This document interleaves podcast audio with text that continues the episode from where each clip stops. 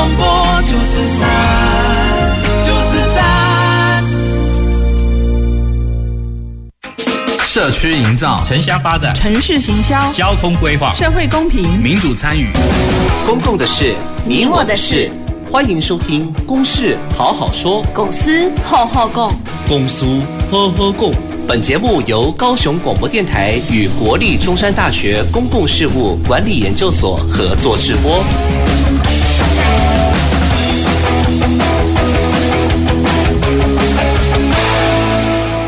好，各位听众及观众朋友，大家晚安，大家好。欢迎收听《公事好好说》，那我是您今天的节目主持人，中山大学公共事务管理研究所助理教授谢正勋。那我们这个节目呢针对不同的议题哦，每一个礼拜都会有这个议题的设定，然后呃邀请学者专家或者是我们的社群团体公部门代表，然后一起在这个节目中对话交流。那也希望给听众及观众朋友一个可以呃更深入公共事务的一个管道。好，那我想。呃，我们今天要谈论的主题哦，叫做建构高龄友善城市的交通篇。那我们是锁定在交通这件事情。那我想在进入主题之前哦，首先呢，呃，先介绍一下我今天哦邀请的来宾。那也请我们的来宾跟观众呃呃听众朋友打声招呼啊。先从我的左手边开始介绍哦。那首先第一位是我们高雄市身心障碍团体总会荣誉理事长王道鹏理事长。谢老师好，各位听众朋友、观众朋友，大家好。呃，理事长好。那王理事长，我想也特别再介绍一下，理事长也是我们高雄市身心障碍者权益保障推动小组的委员，所以对于这样的主题哦，呃，长期的关切。那所以我想等一下也有我们理事长精彩的分享。那再来是我们呃中间的这一位来宾哦，是来自我们高雄市政府交通局林鸿胜专门委员。主持人好，呃，大家好。啊，林专委好，呃，那当然这是我们的跟我们这个议题最直接相关的这个交通的总管了哈，所以等一下呃也会跟我们的听众及观众朋友一起来做分享。那最后一位是我们的最左手边的呃高雄市林玉凯议员，谢老师好，各位观众朋友、听众朋友大家好，我是于凯，好，议员好。那我想，呃，于凯议员其实也是长期要在这样子的一个，呃，我们今天的主题的连结啦，呃，市政的监督哦，非常的呃有力道哦，所以我想今天才特别来邀请我们的呃于凯议员来跟大家来分享。好，那在进入主题之前呢，我想可能也一个呃引言来稍微介绍一下，为什么我们今天会特别来讨论这个高龄友善的这件交通这件事情哦。那因为。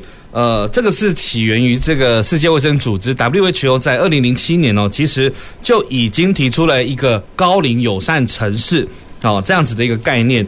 那高龄友善城市其实有八个指标，那这八个指标其实其中的一项很重要的就叫做便利的大众运输。好，那当然这一块来讲，就是在建构一个所谓的高龄城市呃的评估的一个很重要的一个面向。那当然，这个就我们大家知道，这个议题是很重要的哦。那当然，台湾从二零一零年其实就已经推动了高龄友善城市，所以到现在其实也呃，今年二零二一年嘛，所以已经迈入了第十一个年头。那不晓得各位听众及观众朋友，嗯，感受如何？或者是你有没有呃了解这样子的一个议题跟你的切身相关哦？那我想有一个资料哦，就是我在在做这样的主题的时候，其实也探讨了一下。那我有这个搜寻了一下《远见》杂志哦，就做了一个报道啊调查，然后那他是说呃首领友善城市的调查，呃九百三十九位的受访者哦，那其中有百分之五十七的人觉得。自己居住的城市称不上友善，而且是对长者的友善，哦，这已经占了将近六成哦。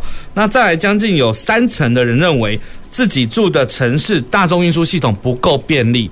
好，那当然这两个问题哦，其实我觉得就显现出来，这确实是一个我们值得更深入探讨的。那我们的公部门，或者是我们民间部门，或者是我们的呃这个监督者，哦，到底我们怎么样去建构一个高龄友善的一个城市，OK，那我想呃先介绍到这边哦，也是让我们的听众及观众朋友了解到，诶，这个议题其实是呃跟我们切身相关，OK，那所以首先哦，呃，我想要先来请问一下，就是呃我们的呃林专委这边了哦。那当然，我刚才介绍这个高龄友善城市这件事情，呃，尤其是在交通。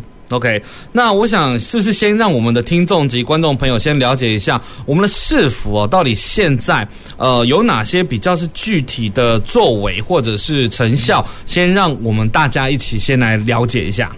好，谢谢主持人哈。好，那我现在先来简单的扼要来说明一下，目前高雄市政府对于高龄友善城市，尤其是交通这一块，我们的努力的方的的一些作为哈。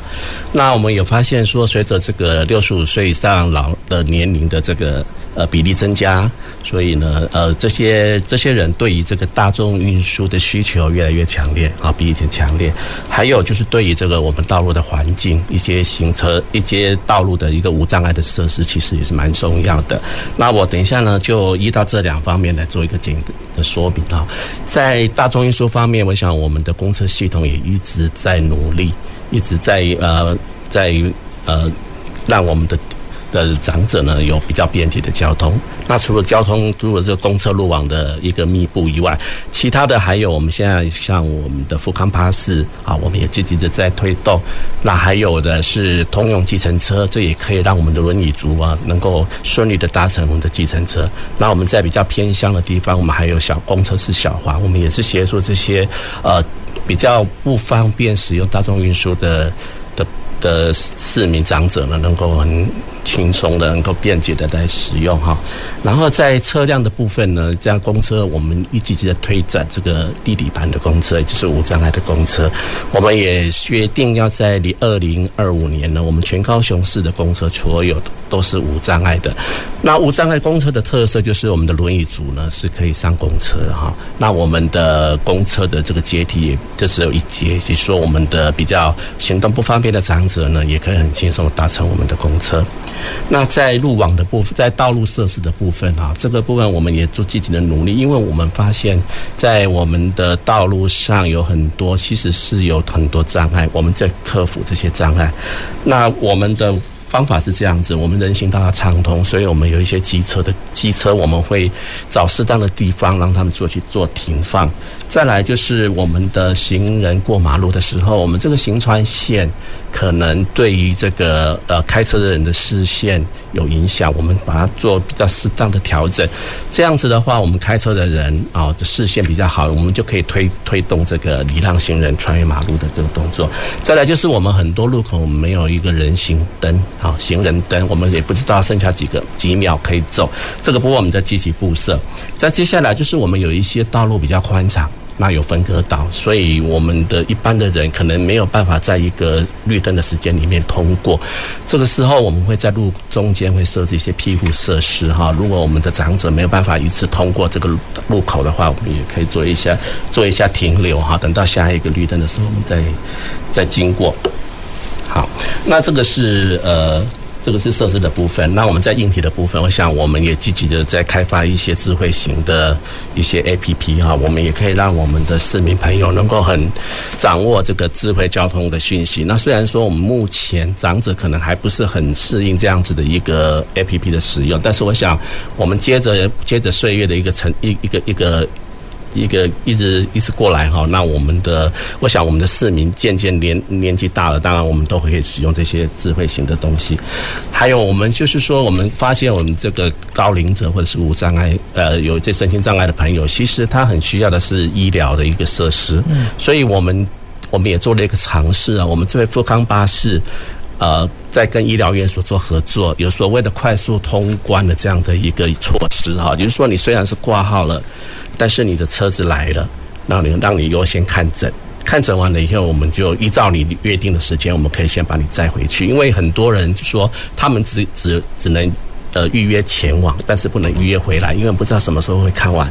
这个部分我们已经在跟呃跟几个医疗院所已经在做做一个合作哈。那这个就是我们交通局目前啊市政府正在积极推动的一些措施。是，好，谢谢专委的一个说明哦。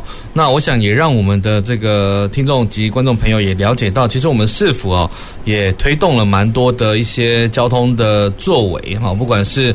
改善或者是提升，那尤其是我当然蛮印象蛮深的，因为有时候在这个跑社区啊，到一些农村哦，他们其实很多都会谈到，就是那个呃公车式的那个小黄啊，这对他们来讲其实还蛮蛮需要的哦。有些有些公车可能在在在呃在接送上面来讲还是有限哦。那当然，对于这个所谓的小黄嗯的协助哦，那当然是很棒很棒的这个事情哦。好，那我想。在这个呃，先了解一下到底有哪些作为之后，我想再请教一下我们这个呃理事长这边哦。那因为从需求者的观点，甚至是我们呃理事长也是使用者的观点来看哦，那到底建构了呃到目前为止这样子的一些呃改善的一些高龄友善交通环境的这一块哦，那可能还有具备的一些软硬体的条件会是什么？那甚至是说，可能包括，也许有一些城乡的差异哦。这个在交通需求的这一块来讲，理事长又会是怎么样来看的？我首先好，我首先来谈那个城乡差异哈。越落后、落后越偏远的地区，它对交通的需求越大，是，而且它的年纪、居民的凭借也是平均比较高。可是它的能够对现代的资讯的使用，它有这个能力是相对是比较弱的。这个是我们希望能够看到主管单位能够在开发这一方面的时候，能够从使用者年纪大的长者的角度来开发。因为现在的开发的时候，我们就我们这个年纪还不是很差，可是当你上去看的时候，他写的字实在是太多了。嗯，好，这个地方让我们觉得说，是不是应该改善了哈？那你如果说从一个角度，城乡乡村的人他更需要。可是，在那个地方，它的资源是相对弱的，是啊，所以我用一个使用者，刚才特别主持人特别讲到，我是一个使用者的角度哈。富康巴士现在，如果你在一个乡村，在我们现在高雄市来讲，比较三商，原来高雄县的三商之外，他要去叫车，相对是比较困难的，嗯哼，因为司机会抱怨那个车子的相对空车的。距离还蛮远的，嗯，我们都盼望交通局在这方面能够加强，把富康巴士能够政策性的往比较偏远的地区，能够政策性来指引这一些长者的需要。好，那富那个 APP 一定要加强哈。第二件事情是我如果用，我们盼望富康巴士应该要想办法可以共乘。同样的一台车，你载一个人、载两个人的话，假设可以载两个，如果有共乘制，那我们的运运输量就是加倍了。嗯，好，所以如果假设能够共乘，那我们可以这样子来减低富康巴士的司机的的运载的负担。接下来是富康巴士，我们盼望它能够。能够在营运的时候登记的时候，一定要增加它的弹性。嗯嗯，现有的规定要七天前才能够登记，才能够做。七天了，你想一想看看，假设有一个有一个一个阿他的阿嬷，他的阿公就在今天死掉了，他要回去看要登富康巴士要七天之后，这个对他们是一个很不方便的事情。当然，我们现在已经有无障碍计程车有共乘，这样我们是这个是好。可是如果针对沪康巴士，我们盼望它能够。能够更政策性的往偏远的地区来关心这一些长者是。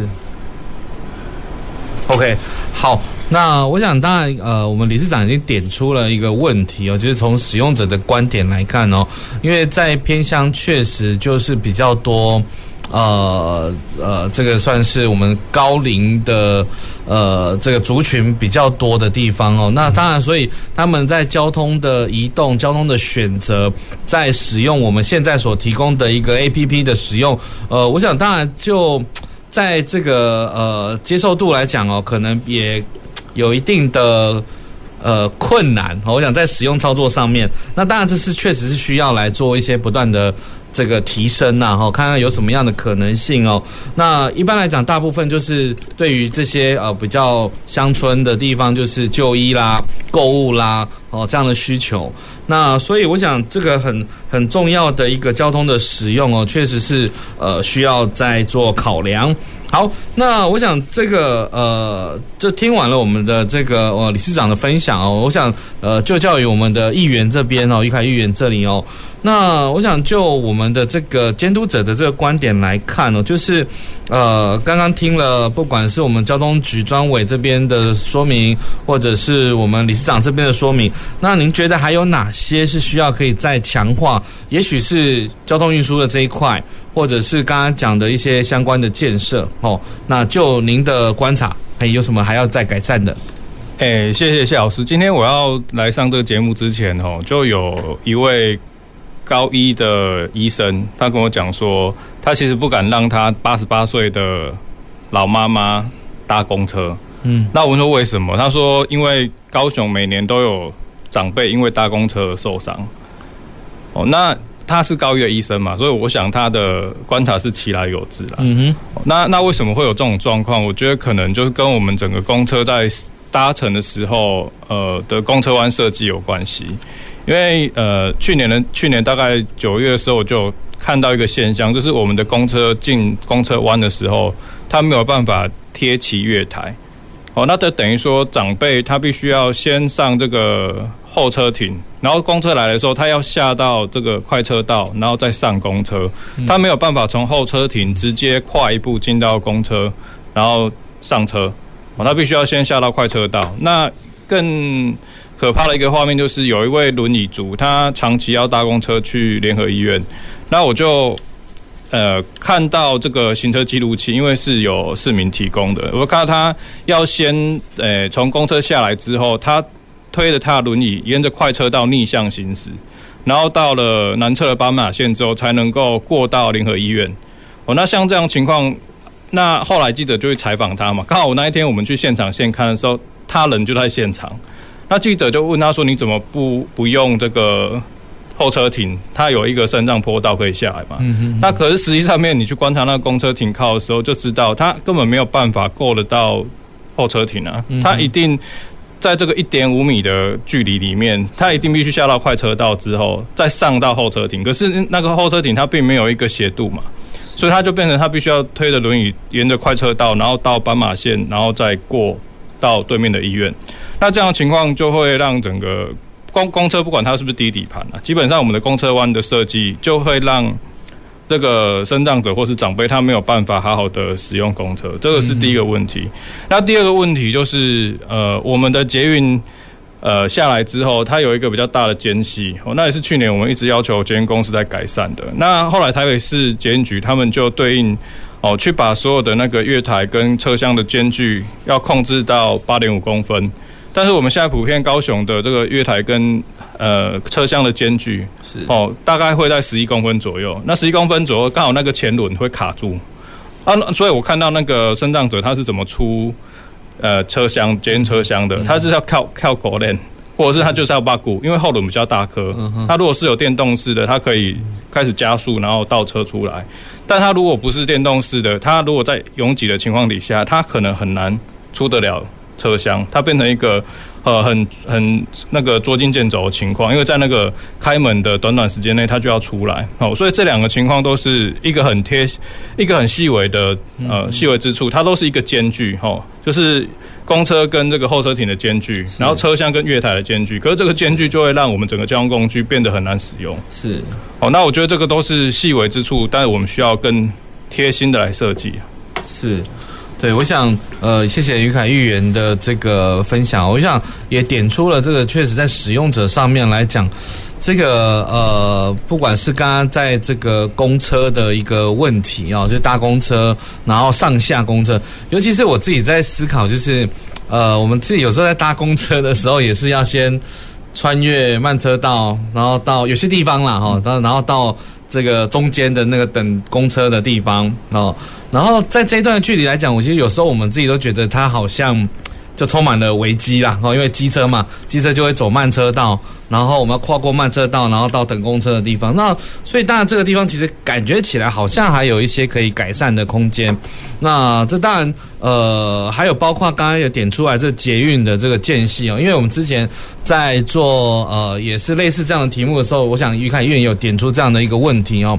所以这个间距来讲，呃确实好像也是一个在使用上的困难。我不晓得这个我们呃理事长这边。对于这样子的一个问题，您的认同？哎，谢谢哈。我回应一凯议员刚才的话，是，就是说捷运的间隙啊，哈。那我从一个角，从另外一个角度请求哈，可以短暂解决的啦。嗯哼。因为有间隙，所以轮椅要上上一些电动的时候，它必须要加速，为了要那个间隙，所以要加速，所以它那个相对的空间需要大一点。那所以在这个节目上，我呼吁那听众朋友、观众朋友，假设你听看到声音障碍者上车的时候，请你把那个空间稍微让一下，不然有时候上去的时候，因为加速可能会造成一点危险啊。好，这是我们的盼望。那另外，我们是不是说借着这样也是呼吁捷运当局，就是说，当你看到了一个车子捷运，那有看到了轮椅要上车的时候，是不是有人来主动来帮忙？是，因为它很标的已经很明显了就是一个轮椅了嘛，哈，所以是不是有人？尤其特别特别的节日。身心障碍者如果搭乘的是轮椅交，那是很上不了车的。嗯哼，因为他需要啊，人家已经挤得都没空间了，你要上去的话是真的相对困难。所以是不是捷运当局也是可以看加强这方面的服务？当节节日的时候，是不是可以派职工或者是工作人员，针对老人，针对坐电动轮椅轮椅的人要上车的时候，帮他开个一个空间让他上去？谢谢。是，是，好，谢谢理事长哦。那我想。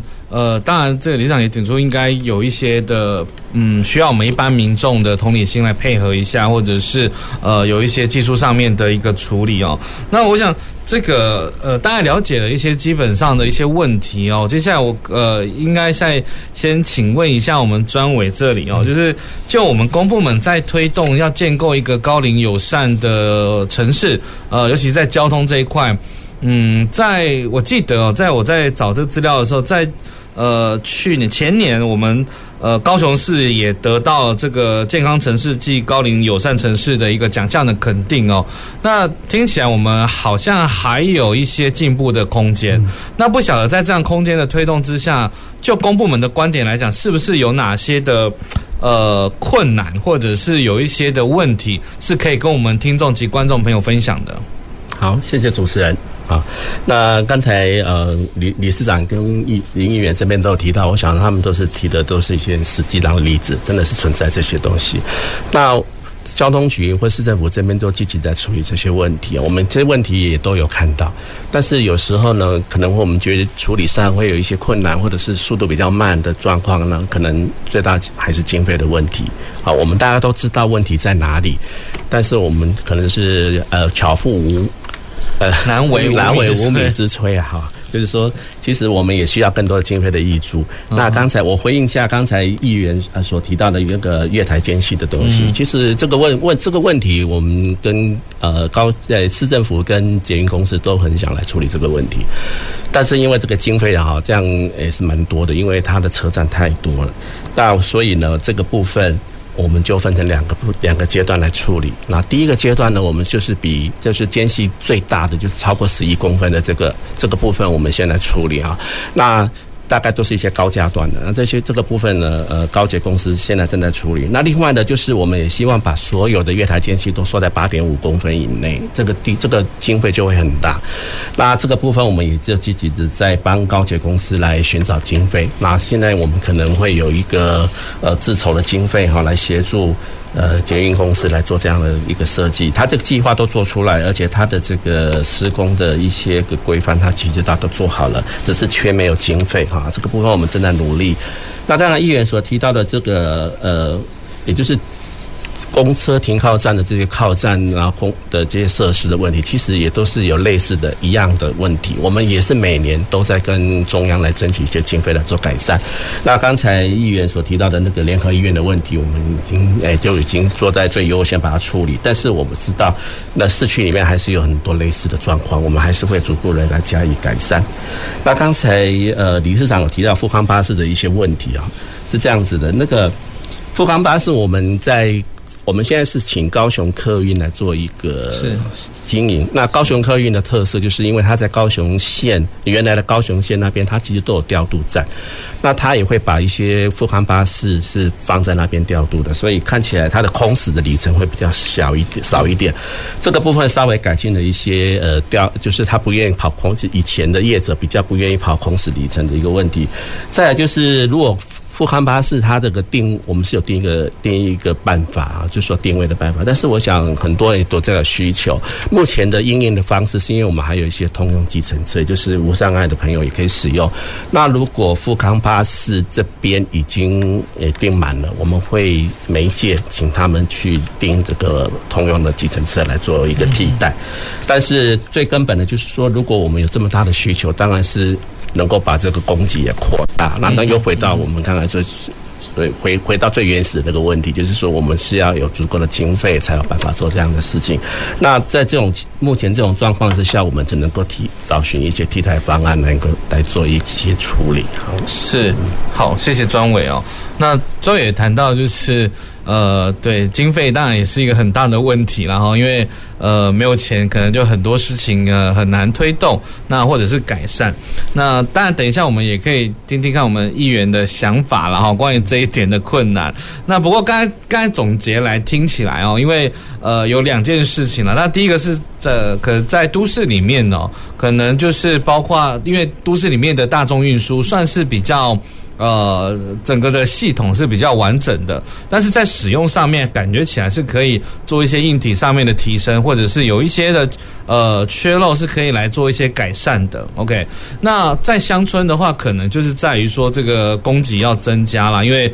这个所谓的呃富康巴士啦，或者是这个公车式的这个小黄啦，哈，那是不是能够在呃偏乡这边可以提供比较便利的服务？尤其是使用的长者在呃这个用 APP 也好啦，用网络也好，可能对他们来讲都还是比较困难一些哦。那是不是有更简略的哦？有时候我们在想说，是不是透过像有时候，我觉得在在乡村的一些社区啊，社区的运作是很健全的，包括一些关怀据点，这些志工其实他们都可以发挥，譬如说，呃，把呃协助这些长者的交通需求的处理，我觉得这一块是不是能够结合哦？也许它也是一个很好的一种呃行动，然后那当然这是不是可行，但还需要再评估，因为我觉得在在乡村就是互助是很重要的。OK，好，那我想。在那个呃，等一下哈，呃，要先请我们的这个听众及观众朋友哦休息一下。好，那等这个回来之后，我们会继续我们的题目的讨论，就是关于建构高龄友善城市，尤其是在交通的这一块。那等一下我们会再请呃我们于凯议员跟我们的理事长哦，再针对于这个所谓的推动上面的困难，就过去经验上面的观察哦，可以再更实际的告诉我们的听众及观众朋友了解这个议题，其实是真的需要再加强的地方。OK，那我想是不是就先休息一下，等一下我们再回来节目上。谢谢大家。各位亲爱的市民朋友，大家好，我是市长陈其迈。今年的雨水比较少，各地都缺水，请配合节约用水，尽量回收使用，共同珍惜我们的水资源。拜托市民朋友多多配合，谢谢。地震！快快快，趴下，掩护，稳住！吼，干嘛大惊小怪啊？公孙呐，看紧走了，不要小看地震。我才没那么衰嘞！啊，东西掉了。知道地震保命三步骤的重要了吧？嗯。地震来临，先趴下，找到保护头颈部和身体的掩护，稳稳抓住桌脚才安全。是，我以后不敢轻看地震了。趴下，掩护，稳住，地震确实防护。以上广告由内政部消防署提供。照顾有长照需要的家人，就像陪他们穿越黑暗的隧道，苦不堪言，外人很难了解。长照的路上，不要一个人苦撑，拿起手机或视话拨打一九六六专线，申请长照资源吧。照顾工作交给专业团队，您可以获得喘息空间，家有外籍看护也可以使用。一九六六一直陪伴您。以上广告由卫生福利部提供。有一天，阿明的阿布准备骑车去市场买菜。阿明呢？我要去买菜啊！哦，不啊，你要戴安全帽啊！还有啦，不要一边骑车一边买菜啦，把车停好，再用走的逛菜市场啦。哦，我买一下菜，你也可以这么啰嗦。我是很爱阿布，才会担心阿布的安全。听众朋友，提醒您，长辈出车祸常发生在路口。原因大多是未依规定礼让车，未依规定左转弯造成侧撞。阿公阿嬷，骑车要记得遵守交通规则，才不会让家里的人担心哦。我们是影子计划 Shadow Project，欢迎继续收听关心您行车安全的高雄广播电台 FM 九四点三 AM 一零八九。我是疾管署防疫师陈婉清。防疫期间，如果您是正在居家隔离或检疫的民众，请留在家中或隔离检疫场所，不可随意外出。若您在隔离检疫期间出现发烧、嗅味觉异常、腹泻、呼吸道症状或身体不适，请佩戴口罩，联系卫生局或一九二二，并依指示就医，不可自行搭乘大众运输。如果您有洗牙、健检等非紧急医疗需求，请先暂缓延后。有政府，请安心。资讯由疾管署。提供随时陪伴着你，你最好的默契，空中串联一起，分享点点滴滴。九十三，九十三，九十三，你最默契的电台。公共的事，你我的事。您现在所收听的是高雄广播电台与国立中山大学公共事务管理研究所合作制播的《公事好好说》。好，欢迎各位听众及观众朋友回到我们的节目现场。那我们今天讨论的主题是建构高龄友善城市的交通篇哦。那当然，呃，这个刚刚已经有很。很多的观点哦，包括也点出了我们今天要讨论的实际上面的问题。那这些问题到底要怎么样去面对，或者是怎么样去处理哦？当然，它其实颇为复杂了哈。那当然也不是说今天的这个短短的时间就可以有一些解答，只是说透过这个节目的管道，让各位听众及观众朋友了解这样的议题，其实是跟我们切身都非常的相关，甚至是我们的家人。好，那我们都希望能够生活在一个。高龄友善的城市，那这样的环境到底还需要怎么样来做一些提升跟改善？OK，那所以我们要延续这样的一个呃论点哦。那刚我们已经谈到了就是问题了哈，就是说在推动的这样的过程里面，到底还有什么问题需要来面对的？那刚刚我们专委有谈到就是经费，好，那经费确实是需要呃不。就要需要挹注了哈，才有办法去做一些事情，这确实是很实际的。那不晓得我们的于凯议员怎么看？诶，刚刚有稍微跟呃林庄伟来讨论一下，就是如果我们现在没有办法全面去改善这个捷运它的车厢跟月台间隙的问题哦，是，其实可以在那个这个过过弯的那个曲率比较大的这些站站体，比如说一些高架的车站，嗯哼，哦，然后先去修修正它那个。呃，十一公分的间距，因为因为我观察不只是只有轮椅组会遇到卡轮子的问题，而是有些小朋友哦，他在搭乘捷运的时候，妈妈必须要抱上去，是，要不然如果小朋友自己走的话，他有可能那个小脚脚会卡到那个间隙里面去，这个是蛮危险的。那那比较呃有名的案例哈，是台北某个艺人，他因为在北捷那时候。大概十十年前，二零一零左右，他他的高跟鞋卡到那个缝隙里面去，嗯、就导致他整个脚骨折啊。嗯，他后来我记得北捷那时候被判呃要赔偿那个艺人大概两百多万。嗯哼，好，所以这是这是真的是会发生呃损伤的案例啦。是，哦，那这个我觉得不管怎么样哈，就是你如果没有办法一发一步到位的话，起码我我逐逐渐去改善那些间距比较大的站体，这是一个方向。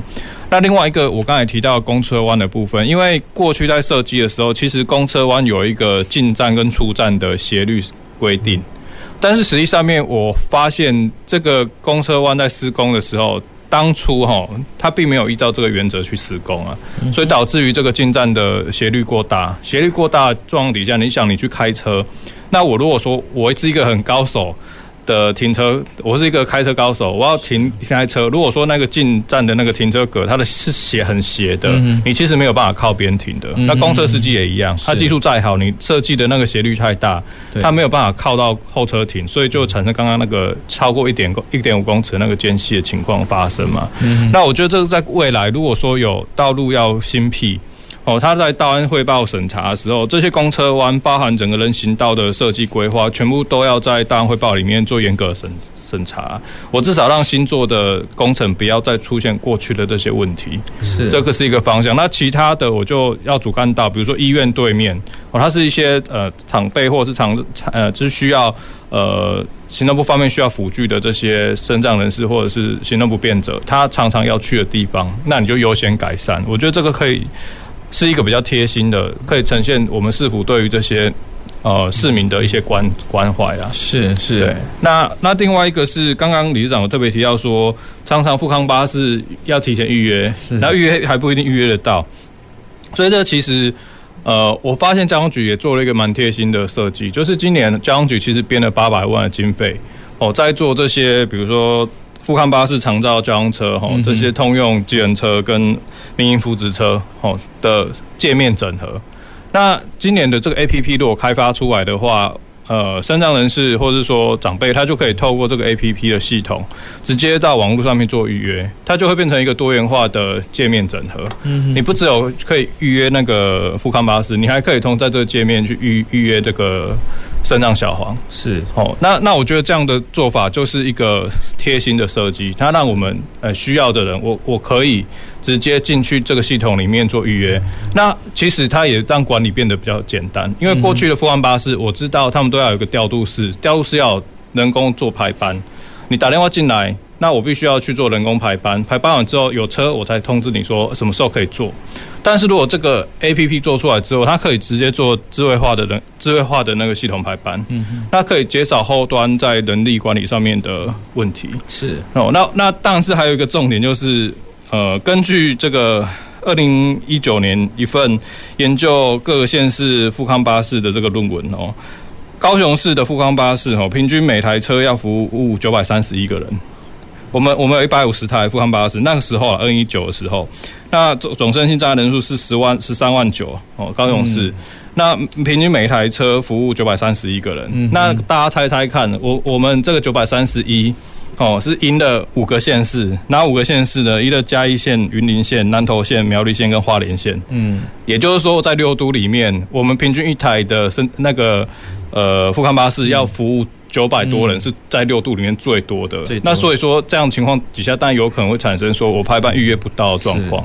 那第一个当然是要提升这个富康巴士的车辆数嘛，或者说调度的趟数嘛。嗯，那这个跟整个标案设计有关啊。过去呃在前年的时候，这个案子还是在卫生局那边，然后去年才转到交通局这边来。哦，所以我认为这个经费的部分。高雄真的对于长辈需求是非常高的。是哦，我从这个主计处的数据里面看到，六十五岁以上低收入户的老人人口，高雄市是台北市的两倍。是，所以这个现象告诉我们，我们高雄市是更有需要，比台北更有需要来促进这个长辈身障人士搭车的需求。那结结果，我们的经费是最最不够的。嗯，哦，我觉得这个部分可能需要市府整体来做一个预算调度，看怎么样把这些。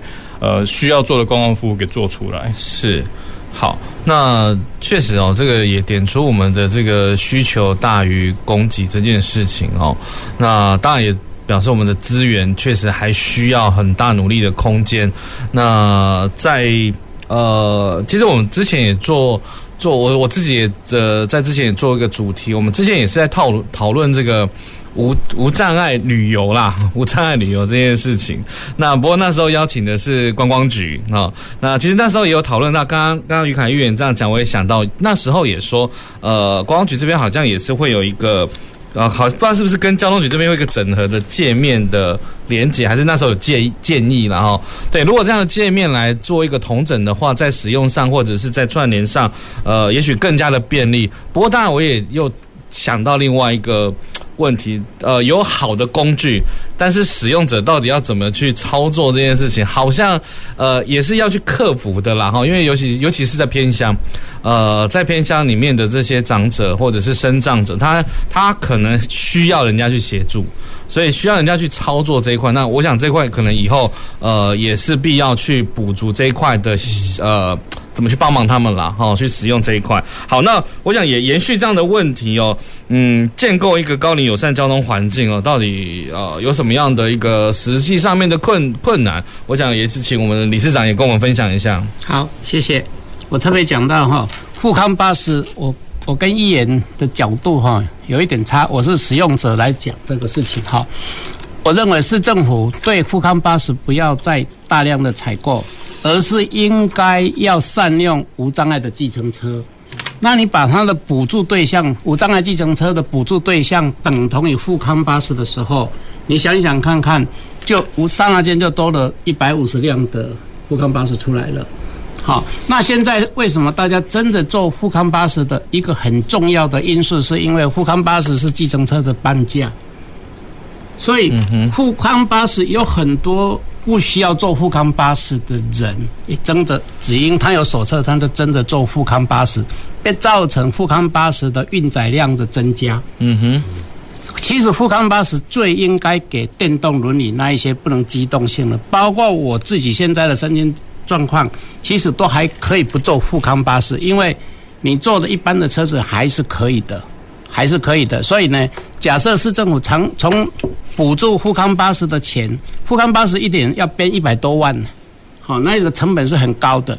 那把这个一百多万的增加一来一百多万，你把它补想把它量化补助到无障碍的计程车，那无障碍计程车它是民营的，它的机动性各方面会相对。提升很高的运载量，这个方面是不是请有关单位好好的去思考一下？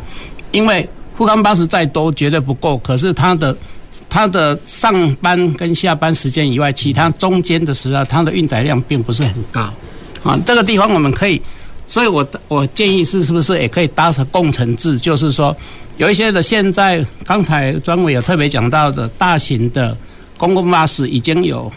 无障碍化的，其实他们的低底盘也可以解决的很多的身心障碍者，他在上班、上课、那上医院的时候，他很方便，而且它的相对它运载量是高的。是啊，所以现在其他的县市也有一些的问题，就是说富康巴士在非高峰时期，其实它的运载量是很低的。好，这个是我们盼望。可是我要提的就是说，大家比较少看到的富康巴士无障碍计程车后面对。轮椅组的固定那一个地方其实是很危险的，大家把安全的设定是设定在那个轮子已经把它固定锁死了，嗯嗯，它的对象只有轮椅，可是现在不止只有轮椅，现在像像我骑来的刚才那我骑来那一步，从交通法规来讲那一步不能上沪康巴士，嗯哼，而且沪康巴士现在所有的锁固定的设备也不能锁那一台。嗯，这个是一个我们要面对的问题，要赶快去解决的。好，那现在不是只有这样，现在的交通那个巴士，大型的巴士，它所固定的固定轮椅的，它所有的设施都是针对轮椅，把那个两条线直接存到那个轮椅里面，把它夹住。嗯，好，那我他他谈到电动轮椅，其实它也没有办法夹。嗯哼，这个地方你是不是要设计另外要去考量了？这个地方我们一直盼望说能够大家来面对这个问题。我们坐开车的时候，颈部以上是危险的。那时候我们的椅子是同行的，可是轮椅只有大轮椅全部都是在肩膀以下。嗯，当所以我们在特别针对那个富康巴士也好，针对无障碍计程车，我们去跟他分享的时候，我们特别提到说，请你拜托。尽可能避免急刹车、急转弯，好避免。那你想一想看看，一个急刹车、急转弯在车上是一个是一个完全没有办法自卫能力的人，当他你急刹车、急转弯，那个对颈部以上的伤害是相当大的。是啊，所以我们我们在这届的节目提出来，我们盼望有关单位看重这件事情，对。未来富康巴士上固定伦理之外的固定，应该要去加强，因为这个，因为这个科技不会是太困难的事情。可是现有的法规只要符合这样就算合法合法。可是现在的巴士上的固定那更危险。谢谢。哦，谢谢理事长。呃，对，确实理事长呃呃分享了蛮多，真的是在。呃，实际上会遇到的困难哦，确实是不管是在法规上面哦，或者是在呃这个硬体上面哦，就是包括富康巴士的一些使用，那可能确实是呃价格的关系哦，可能会呃可能也点出来了一个所谓。呃，也许讲讲直白点，可能叫滥用了这样子的一个公共服务资源啦哈。那当然也不是说它不能用，只是说可能因为可能有的有些人就是价格的考量哈，然后当然也可能也造成了这所谓的呃供给就没有办法满足这么多的一些需求，那才会产生了很多人啊那个呃预定啦，可能订不到啦哈，或者是说他有急需的时候。就很难可以解决他的问题，那所以当然这些都是问题所在，也就是说，那是不是可以把刚刚我们理事长已经建议了哦，怎么样？呃，把我们补贴给富康巴士的经费来转移一部分，也许给我们的公车是小黄，呃，或者是无无障碍的这个计程车来做一些补贴。那当然，这样的补贴是不是可以用？或者是说，因为其实，在高雄市的这个我们交通局这边哦，因为在这个一百零三年就已经推动了高雄市计程车的一些创新服务。其实到现在来讲，其实已经也蛮长一段时间哦。那在这一块里面来讲，是不是呃，是不是在跟富康巴士的这个呃，这个叫做交换的这个部分资源的一些互相的一个流通，是不是有可能？不晓得呃，是不是可以请教？专委还是要可以点出这样子到底可行吗？还是怎么样？好好，谢谢主持人哈。那我先说明一下，富康巴士跟通用计程车，就是刚才讲的这个无障碍的计程车是区的费率的区别。那如果你是搭富康巴士的话，你的就是照计程车跳表啊，你只要付一半的钱就可以，一半的是由呃一半是由政府来帮你出。那如果你搭的是通用计程车的话，那照还是照样跳表，但是政府就看看你的那个里程长度，最多只补贴七十二块钱，那剩下的差额是要这个乘坐的乘客自己负担。所以这样一比较起来，就是坐通用计程车的成本是会比较高，车子会比较高，就是就对这个搭车的人要付出这个。钱的来角度来看是，所以呢，这也就造成了富康巴士当然就是首选啊。那首选，那这没有办法订到的话，才会去订通用的计程车。那当然理事长讲的是，是说如果我们在资源这样调整的话，如果我们两边都给他补贴差不多的话，其实就就大家就会这个资源就重新分配嘛，大家这个运量就会重新分配，但是。但是又回到我们原原来的我们这边的问题，就是说，我们如果两边都给他一样的钱的话，那可能我们这样的一个补贴的经费又要暴增，这个就是又回 回到经费的问题。哎，那不然我们也很希望是说，大家都有这个都能够享受到这个资源，但是市府这边的经费确实是有限哦，所以才能够。才能够说，我们现在也比较鼓励大家做通用计程车，因为这样子也是否也可以减轻点负担。那当然是通用计程车目前，呃，有三百多台吧。他说这样子，这样子的话是蛮多的啦，哈。那那也也比也比较容易订得到。说说说实事实上也是这样。那大家就。比较偏爱复康复康巴士，就是其实最大的问题是在于它的呃费用。那刚刚理事长提出了共乘问题啊，共乘其实是有，如果你是跟呃跟人家当共乘的话，还可以再再折扣，因为大家。谈嘛，哈，还可以再折扣，但是就要卡到就是说我们在调度的问题，就是说除非有刚好有同样的目的地或是顺路，才有办法这样做。这个其实刚才议员也有提到，我们可以用智慧型的一个调度系统，看一看我们在怎么在发展这个这个调度系统，让它能够去媒合。好，那目前高雄客运还没有的吊车系统还没有做到这样子，只是说能够能够搭配的话，也许都会有一些人工的媒合。那我们也希望它能够用电，就是智慧型的一个方式来处理。啊，是好，我想也也谢谢我们专委的回应哦，因为当然确实这个使用者付费是毋庸置疑的一个观念了哈，当然确实是，那只是说到底要怎么样能够。呃，让呃这个真的有迫切需求的人来使用到这样的一个公共资源，当然这是一个更加需要我们去思考的一个面向。那只是说，呃，不是说要这个大家都公平的去做这个补助，然后就大家都补助，而是说可能会有一些差异性哈，或者是说呃依照不同的条件哈来给予不同的一些呃这个处理。我想这个当然是需要在长期来做一些规划跟思考的哦，让我们的公共资源做到最好的分配跟使用。那所以。这个刚才我们都谈到了很多的这些问题啦，或者是其实在过程里面也有一些回应哦，到底要怎么样来做？那当然有，好像要绕回来，大家都谈。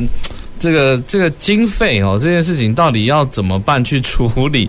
那当然经费是不是要看？当然有时候我我想就我们的观点来看，执政者的重视啦，或者是说要怎么样把一些公共的一些服务来做到更好。所以我想这个是需要我们包括我们的民间团体的倡议啦，或者是我们的监监督者，就是我们的议员哦，不断的来做一些要求，也许才会有更多的一些资源的挹注。我想这也是我们呃交通局的困。境啊，大家都知道问题在哪里，可是要怎么做？OK，那我想最后可能我们还有一些时间呢，我想会邀请三位哦，跟我们呃听众及观众朋友稍微分享一下，就是对未来持续在建构一个这样的高龄友善的交通环境来看哦，有什么样的期许或有什么样的愿景哦，可以跟我们听众朋友呃一起来做一个分享。那我想首先是不是请我们呃理事长？哎，好，谢谢。我要交通的问题哈。你我特别要指出来，就是说年纪大的长者是所有的护巴士、所有的交通公司最大的客户，你一定要从他的需求的角度来提供满意的服务，增加我们的护大型的交通运输的满满意量。刚才特别主持人特别还讲到说一个无障碍理由，对不对？对，我特别回应一下，借着时间回应一下无障碍理由需要的停车场，就我们高雄市来讲，其实。你很难以想象，在八八年前，我们高雄市有很多的停车场。你你坐着开着车进去，你推着轮椅出来的时候是，有没有路的？出不来，出不来，因为它那个那个栅栏遮住以后，它的旁边围起来，你的轮椅是没有地方出来的。这个地方我特别要谢谢市长，听到了我们生前会开会的时候，市长主持，他特别提到，听了我们的建议以后。他要求交通局在一年以内完全解决高雄市的这个的问题，所以呢，我们高雄市现在借着高他们交通局的同仁的努力哈，我们现在成为全台湾最完善的一个停车的公公司力都一样的标准，现在可以很轻易的在任何的公司力停车场，你的轮椅要出来很方便了。就在我昨天，我到我们南台湾的一个县市去旅游，等一下再给你看看影片。我真的进去了，我出不来了。最后出来的时候，是我的电动轮椅，就像刚这样，电动轮椅，帮人别人帮我推出来，而我能拿着拐杖再出来这样子。嗯嗯。其实我要这在这边要特别提醒说，交通的设施、无障碍的设施是 CP 值最好、最高的投资。你把它投资完善了以后，其实你可以节省很多很多的公帑，所以我们绝对投资在交通无障碍，这一切是政府绝对绝对需要看重的，因为它可以让很多的国民方便性，也老人化的社会必然的来临的时候，我们的社会要怎么样来看待这一些需要特别服务的的一些长者？那人文的社会，你要。应该要从这个地方来评鉴它嘛，所以我们特别谢谢说市长也看中了，在未来在应该在这一个月，全高雄市的停车场，身心障碍者可以轻易的出入，这是一个很棒的哈。虽然是一个小小的事情，就回应市长他特别讲的，他说，嗯，苦难的百姓那一句话叫什么？哎，莫忘世上苦人多了哈。那市长是真的跟他在跟他在。陈情的时候，他特别看重这件事情，也特别指示说要快快的完成。是是，好，谢谢理事长。那我想再邀请我们那个庄伟，还是有没有什么在有没有什么就是就交通局的一个在这个面向有没有什么样的一个期期许？好了，哎，自我的期许。好，谢谢 主持人哈。是这样子，我们那个交通管理的终极目标啊，其实就是在建构一个安全。还有便捷跟经济实惠的一个环境啊。我们在这终极目标是这样。是。那随着我们这个社会啊，就是高龄化社会的一个形成哦，这样就是说社会这个环境在变啦，可是我们的目标是没有变的，只是说我们的可能你的做法要调整啊。那我们呃会积极的在做一些努力哈，那我们也会有寻找更多的适当的一个裁员，然后我们把我们的理想呢实现出来，我们提供一个便捷的一个交通环境。是，好，谢谢庄伟。那那我们最后请于凯议员来分享最后的一个期许。其实也要帮交通局说一些话哈，就是有时候我们发现交通局在规划的时候，他们其实有设想到身障人士的需要。哦，但是实际上面在使用的时候就没办法使用。我举两个例子哦，就是呃，我们之前发现，在汉城巨蛋，它是一个私人的营业空间，然后它其实有很多的升降机车格，但是升降机车格它会被不是升降人士给停满。然后后来我们就发现这件事情，然后又同时又发现左营高铁站有一模一样的状况，就是有升降机车格，但是没有办法停升降机车，因为全部都被一般的机车给停满满。然后我们后来就去反映这两件事，结果他们的做法就是先把升降机车格拿那个那个三角锥，先把它放放起来，是，然后等到身障人士他有需要的时候，再通知站体站务人员，然后再把三角锥拿起来。但是我想大家有一个经验，就我们去赶高铁或我们赶火车。你有没有可能说我没有地方停车，然后我赶快通知站务人员来帮我敲一个车位出来，然后我等到我停好车之后，你的车已经开走了嘛？所以，我们一般人的这种方便，我们去占用了升降机车格，会导致升降人士在使用上面非常不方便。那管理单位其实也不方便，因为它变成我为了要防止你们去停那些升降车格，我就用三角锥把它。先让大家都不能停，是等到真的有需求的身障人士来的时候，我再把三角锥移开。这个应该不是一个好的方式啊。是，好，那第二个是我们常常会说，哎，我们要留一个好的路让行人或是身障人士来走。那公园其实常常因为这样的状况，我们为了要让机车不要骑到人行道上面，或不要骑到公园里面去，我就要设一个阻挡机车进入的那个分隔。栅栏、嗯、是。哦，那分隔栅栏有一些设计，它是可以让轮椅通过的，但是不是每一个轮椅它都是符合那样子的间距，所以有些稍微宽一点点的轮椅，它就因为那样子的设计，它没有办法进到公园或是人行道上面。是是。但是它当初设计是为了要让机车不能够上到人行道，是，但是。人行道本来就是不能骑机车的，为什么交通部门还要设计一个阻挡机车上人行道的这个设计呢？它根本就不是一个合理的设计嘛。那所以我觉得回到根本上面来讲，咱市民家里哦，要有一个同理心呐。就是讲，咱有一天有可能咱家里拢有无方便的时阵，一阵你开始刚刚讲，哎，咱的人行环境，我们的身障设施真的是不方便哦。那或许我们现在就开始来。关心一下，有一点同理心，我们把这些空间留给真的身障人士去停车，真的让行人有一个好好走路的环境。那或许我们就是为我们自己未来哦，以后我们的不方便，来现在先来设想。是，那交通局才能够在这样的前提底下，做去做出一个真的身障友善的环境。是，哦，这需要不只是政府，也需要我们人民自己有一个共识。嗯哼，好，谢谢议员哦。那我想最后啊，当然。